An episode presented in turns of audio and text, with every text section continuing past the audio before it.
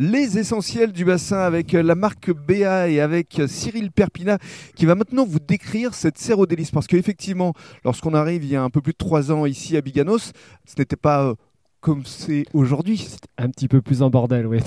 ça ressemblait un peu à un truc, ouais, c'était vraiment une déchetterie.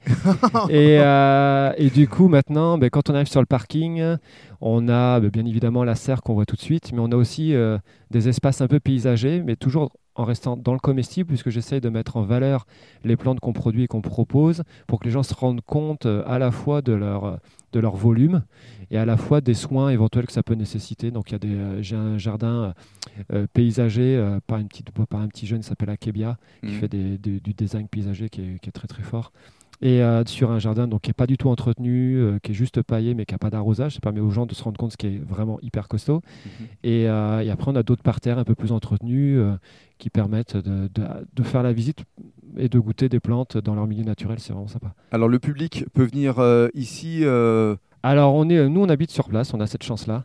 Donc, du coup, on est ouvert à peu près tout le temps. Il suffit juste de m'appeler pour s'assurer que je sois bien là et pas en train de faire autre chose. Mhm. Mais euh, a priori, on est ouvert. Euh, oui, les, gens, les gens passent de toute façon tout le temps, que ce soit du lundi au dimanche, ils passent. Et on peut vous trouver également sur les réseaux sociaux, forcément Bien sûr, présent sur euh, Facebook, sur Instagram, enfin, mhm. Instagram léger, mais Facebook, sur on, on, peut vous joindre, internet. Quoi qu'il arrive. je reviens à cette Cérodélice qui est quand même, effectivement, l'attraction ici. Lorsque les, les gens viennent, lorsque le public entre, qu'est-ce qu'ils vous disent? Parce que c'est vrai que c'est assez dépaysant. Il y a des plantes qui viennent du monde entier avec des goûts euh, assez étonnants. Oui. Alors les gens quand ils débarquent sur le parking en général ils disent ça sent bon. C'est déjà la première remarque parce qu'effectivement il y a quelques plantes qui sont très odorantes euh, qui, qui, sentent là directement. Dans la serre c'est pareil.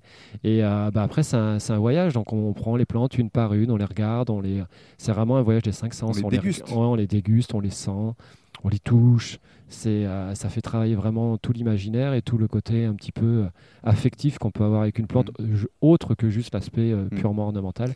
Et c'est, les gens sont en général contents. Ils mm. repartent avec des, des, goûts, des saveurs, des fois des souvenirs d'enfance qui remontent. Enfin, c'est, vraiment, c'est vraiment très sympa. Quelles sont les plantes qui fonctionnent le mieux ici? Euh, dans les plantes, alors celles de, de milieu sec euh, et qui n'ont pas besoin d'entretien marchent très très bien. On a par exemple l'immortel d'Italie, qu'on appelle qui sent très très fort le curry, qui est très très facile à, mmh. tenir. L'huître, je présume? L'huître végétale, qui est une des, une des stars d'ici effectivement. Ici sur le bassin. Euh, là, un grand, on a un œillet arbustif qui sent le fruit de la passion, qui marche euh, hyper fort parce qu'en plus ça pousse tout seul à la base, ça pousse dans l'Arizona, donc autant vous dire qu'ici ça, ça pousse bien. Mmh. Et une autre qui sent l'olive verte, qui est très très intéressante. Enfin, on, on a et l'ail. Mhm. un ail d'Afrique du Sud qui, qui, marche. Qui reste en bouche. qui reste bien en bouche, je crois que tu as pu, t'en rendre compte. Et dans le cadre d'un troisième podcast, on va aussi évoquer euh, les projets d'avenir de Cyril.